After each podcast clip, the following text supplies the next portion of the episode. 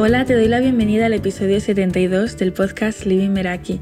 Yo soy Esther y en este podcast para el diseño de una vida en tus propios términos te invito a experimentar a través de propuestas prácticas para que te quedes con lo que te sirva y descartes lo que no.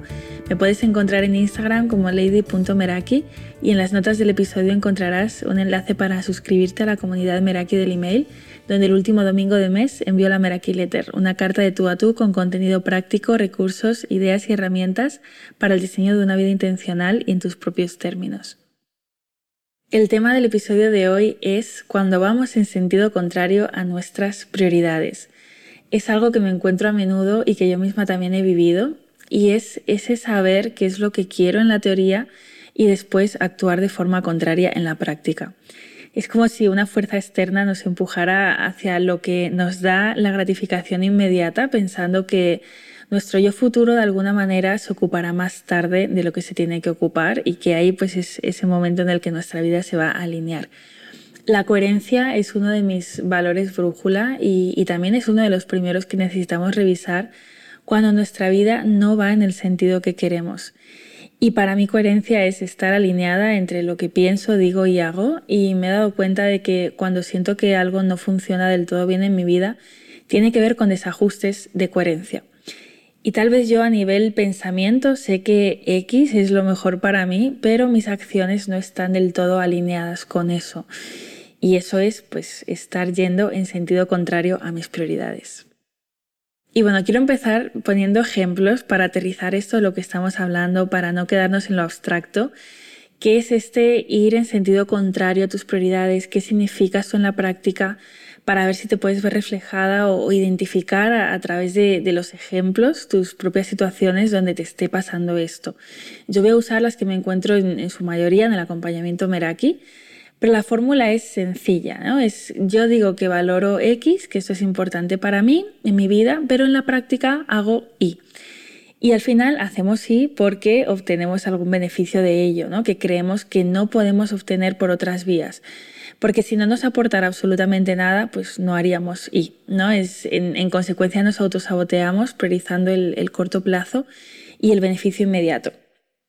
Ejemplos cuando decimos ¿no? que, la salud es importante, es lo primero, nuestro bienestar, pero luego pues voy al supermercado y voy eligiendo los alimentos en, función del precio y, y, gasto más en ocio y en copas cuando llega el fin de semana.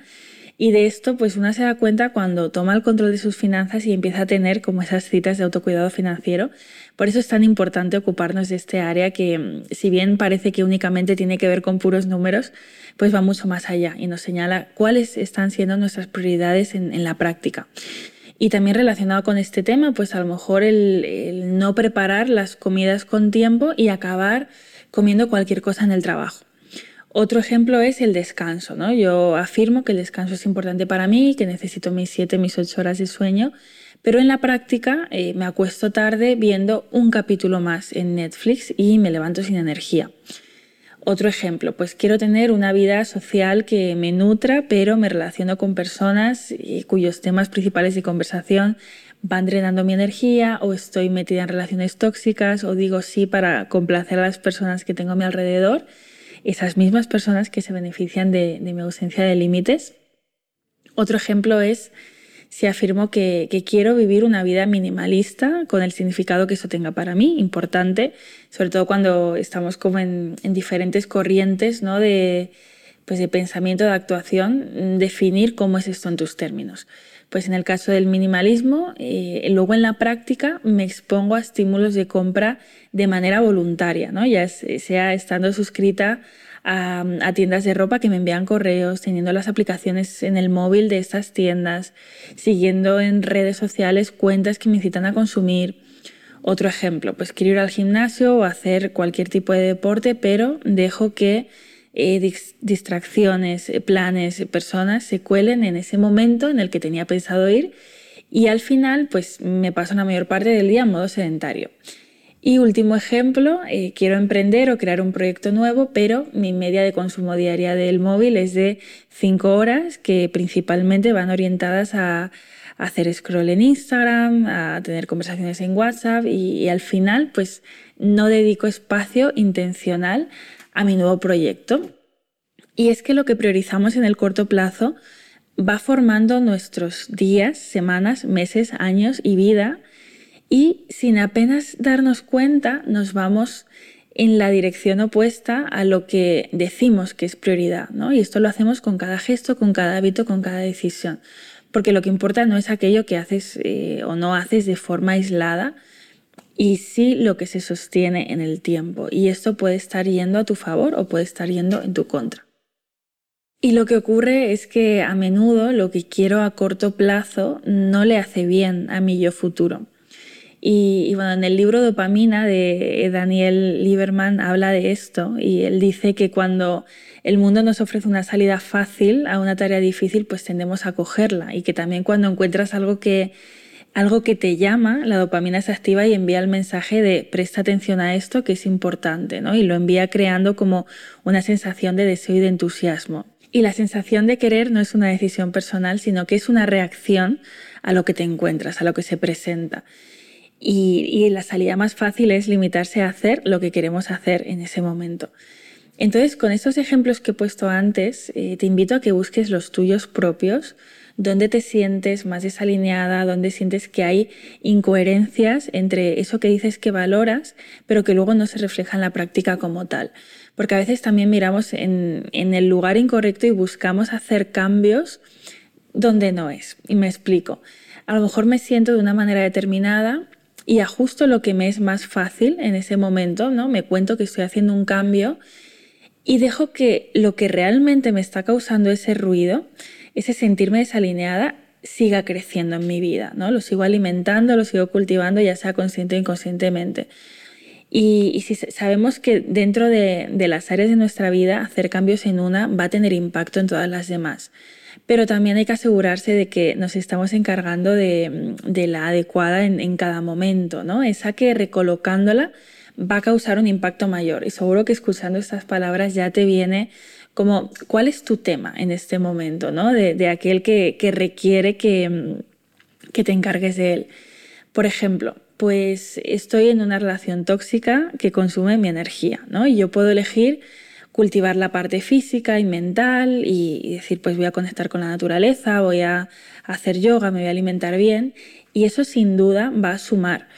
Pero mirar de frente hacia lo que me está consumiendo más y ocuparme de ello, en este caso, eh, esa relación, y hacer cambios allí, va a marcar la diferencia. O sea, yo me puedo contar que me, puedo quedar ahí un ratito más por el beneficio que me está aportando a corto plazo, pero tarde o temprano voy a tener que ocuparme. ¿no? Yo he puesto este ejemplo porque al final estar en una relación de este estilo eh, que no es sana, pues impregna todas las áreas de tu vida de una manera importante. Y a menudo veo que tratamos como de ocupar nuestro tiempo en, las denominadas, ya sean como actividades o hábitos de autocuidado o, o también con el consumo de series o del móvil, para no hacer frente a lo que realmente importa. O caemos también en esa trampa del algún día o del esperar el momento perfecto o confiando simplemente en que cierta situación se va a recolocar sola. Otro ejemplo es pues el de estoy en un trabajo que no me gusta nada, sé que tengo que salir de ahí, ya sea pues cambiar de una empresa a otra, pasar por un proceso de reinvención pues un poquito más largo, emprender algo propio, lo que sea. Si yo tengo esta situación en mi vida, entre mis prioridades ha de estar cambiar esta situación, el incluir acciones diarias que me acerquen a una nueva situación. Y a lo mejor esto pasa por hacer una formación, por buscar un trabajo nuevo, por trabajar los bloqueos que están impidiéndome dar el paso. Entonces, ir en sentido contrario a mi prioridad en este caso es pues llenar todo el tiempo libre de otras actividades que me puedan nutrir más o menos sin que ninguna de ellas esté enfocada en pasar de la situación actual a la deseada. Y ahí es cuando perdemos nuestra responsabilidad personal y nos desviamos, ¿no? Y esa piedra en el zapato va a seguir ahí porque al final en el trabajo estás una muy buena parte de, tu tiempo en la semana. Igual que también cuando consumimos grandes cantidades de energía en, en, algo que claramente no está funcionando. Hacemos un intento, otro, otro, y esa energía depositada allí pues nos desvía de ponerla en lo que es realmente importante. Y dos ejemplos de esto pues, son los de eh, poner fin a una relación que no funciona o ir de trabajo en trabajo dentro de un sector que sé que no es el que me gusta Y aquí es cuando nos anclamos a la comodidad de lo conocido, aunque no sea lo que queremos, pero nos está dando un beneficio, ¿no? Y es importante también identificar cuál es y ver de qué otras maneras lo podemos obtener. Pero de esta manera estamos evitando la incertidumbre que supone hacer un cambio, que es un esfuerzo, ¿no? Y cuántas cosas nos perdemos por quedarnos en la misma página más tiempo del que toca.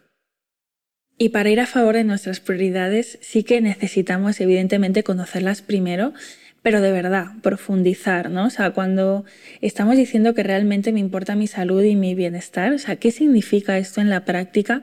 ¿Con qué acciones va alineado? ¿Y de qué manera esto se refleja en mi calendario y en mi día a día, ¿no? Porque si no, pues todo el tema de, de, valores, de lo que damos importancia, se queda como en una parte muy teórica de, de, pues yo cuando hablo lo afirmo, lo defiendo, pero hay que ver cómo está alineado esto en la, en la práctica, ¿no? Y, ver que nuestras prioridades también son únicas y que no tienen por qué coincidir con las de nadie más. Entonces, conocer primero nuestras prioridades y hacer que ocupen ese lugar prioritario en nuestras vidas y que estén integradas en el día a día, que exista coherencia, que también tengan sus límites y, y su flexibilidad cuando sea necesario.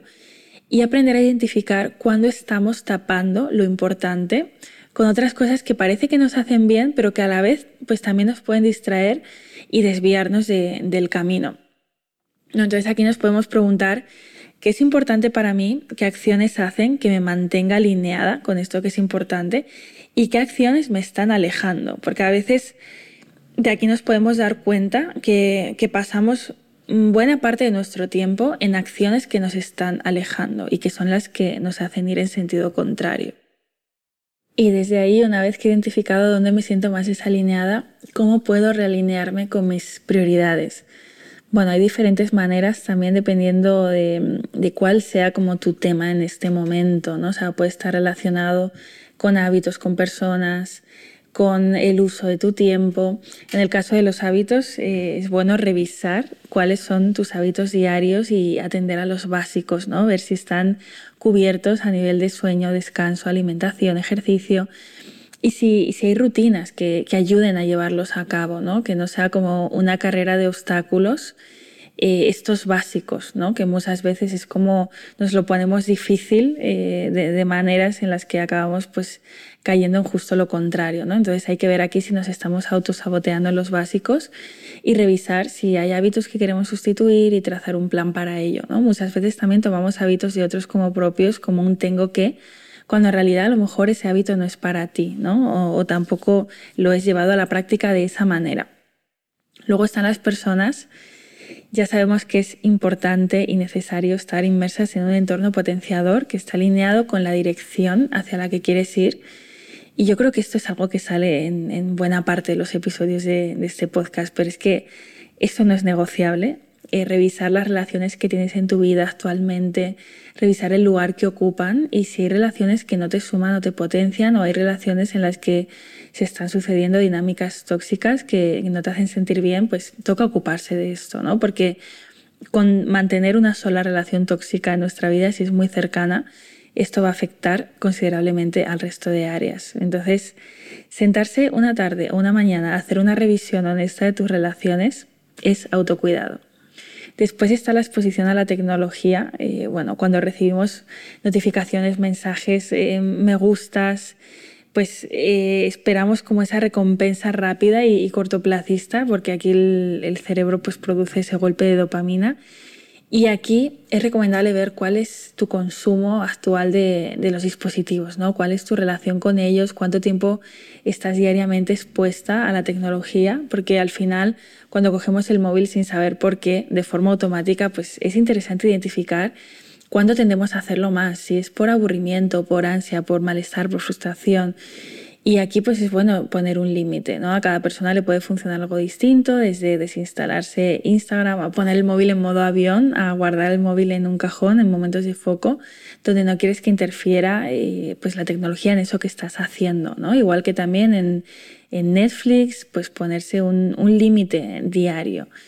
A mí con el móvil, por ejemplo, me funciona muy bien el, el, modo no molestar, que lo tengo, la verdad, la mayor parte del día puesto y y sobre todo pues no tenerlo al alcance de la mano ni de la vista si no quiero usarlo en ese momento, ¿no? Ser intencional antes de cualquiera que sea la actividad en la que voy a estar inmersa, aunque sea el descanso, ¿no? Pero ya de por sí pues a lo mejor mm, decido descansar y tener el móvil cerca pues no me está haciendo ningún bien. Y después está el uso de nuestro tiempo. Eh, esto también es algo a revisar, ¿no? Si de pronto estamos perdiendo esas rutinas que nos hacían bien y que nos anclaban y aquí el diseño semanal es de gran ayuda, ¿no? ¿Cuántas veces por no diseñar la semana, pues te encuentras luego en tu día a día en una vorágine de desorden, de caos, sin saber bien cómo invertir tu tiempo y cediéndoselo a los ladrones de, mm, energía? Entonces aquí también es importante que cuando diseñamos la semana lo hagamos de forma intencional, de verla y decir, pues me gusta el día que he diseñado, ¿no? Si tendemos a hacer esto rápido o a saltarnos este paso, pues sin duda luego se refleja en, el día a día, ¿no? que se van colando ahí cosas que, no queremos. Así que este paso es, también necesario, ¿no? decidir con anticipación que quiero ir en, la dirección que, que marca mis prioridades y no en el sentido contrario. Y ahora vamos a marcar la brújula con preguntas que puedas hacerte en tu día a día para ver si vas en la dirección que te has marcado. Para mí hay preguntas llave que son qué me llena, qué me vacía, ¿no? Y ver cómo las respuestas se reflejan en, el día a día. A lo mejor tu día está ocupado en un gran porcentaje por lo que te vacía, pues es momento de hacer cambios ahí y ver cómo poder fomentar aquello que te llena.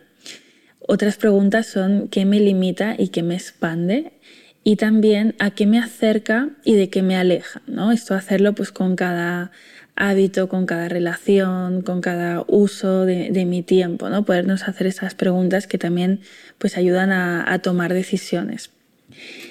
Y luego también hay algo que podemos poner en práctica a la hora de tomar un camino diario, una elección personal, especialmente cuando nos vamos hacia lo que nos beneficia más a corto plazo, ¿no? Por ejemplo, pues eh, me acostumbro a trabajar hasta tarde por la gratificación instantánea de tachar todas las tareas de mi lista, aunque esto haga pues que mañana eh, pues me despierte con el tiempo justo para salir corriendo de nuevo al trabajo. Tu niña interior apoyaría esta decisión. Esto nos va a vincular con nuestra parte más cuidadora de nosotras mismas y a lo mejor ver una foto tuya de cuando eras pequeña te ayuda a conectar con, con esa pregunta y con su respuesta. Y la otra es, tu yo futuro apoyaría esta decisión. Y eso nos conecta con esa parte más a largo plazo y nos ayuda a tomar decisiones que no solamente nos beneficien a nivel temporal, en el corto plazo y en el ahora, ¿no? Y porque al final nos conecta con las consecuencias de sostener ese hábito, esa relación, esa manera de pensar, esa manera de invertir el tiempo en el largo plazo, ¿no? O sea, ¿qué pasa si esta elección que hago hoy forma parte de mi, de mi vida un día, otro día, otro día? Pues esto va a tener consecuencias y, de esta manera las, las podemos poner en perspectiva, las podemos anticipar.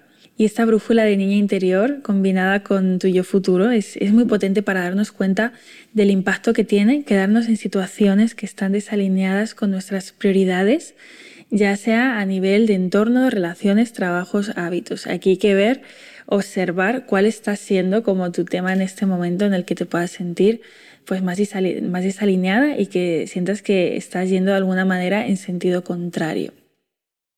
Y antes de pasar a la propuesta práctica, quiero decirte algo y es que este proceso no tienes por qué llevarlo a cabo tú sola. Yo te propongo las herramientas aquí en el podcast, pero en el acompañamiento Meraki ponemos la lupa en ello para poder trabajarlo, porque lo que pensamos está también detrás de lo que hacemos y a menudo necesitamos que el cambio se haga también a nivel de, de creencias sobre las cosas ¿no? y de redefinir en nuestros términos algunas otras.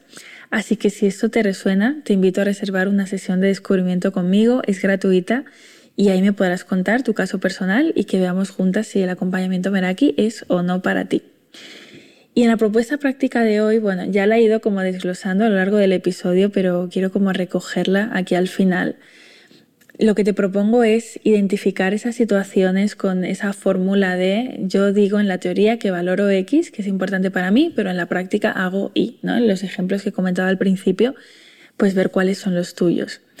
Después identificar tus verdaderas prioridades, ¿no? Eh, ¿Qué es importante para ti? ¿Qué acciones te mantienen alineada con lo que es importante para ti? ¿Qué acciones te alejan? qué límites eh, necesitas poner eh, para mantener esa coherencia. Después de ahí hacer esa auditoría de hábitos, personas, el uso de tu tiempo, observar, ¿no? Observar cómo, cómo, están, em, cómo están esas áreas y si te pones fácil los básicos, ¿no? Los básicos de, de vida, sobre todo a nivel de, em, de hábitos, ¿no? Que hemos hablado en, en, ese apartado, de hacer esa revisión de relación con las personas que tienes a tu alrededor, de ver tu diseño semanal si realmente refleja los días que quieres vivir y de ahí hacer uso de tus brújulas, de tus preguntas llave, que me llena, que me vacía, que me limita, que me expande, a que me acerca, de que me aleja.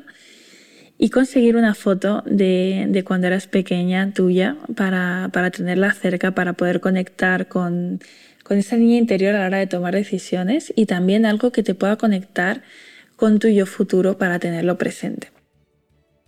Y si te ha gustado el episodio de hoy, te invito a hacérmelo llegar a través de Instagram o etiquetándome en lady.meraki, contándome qué te llevas, a compartirlo con aquellas personas en las que has pensado escuchando este episodio y también a suscribirte y valorarlo en la plataforma en la que lo estés escuchando, ya sea Apple Podcast, Spotify, Evox, YouTube. Y nos escuchamos en el próximo episodio. Hasta pronto.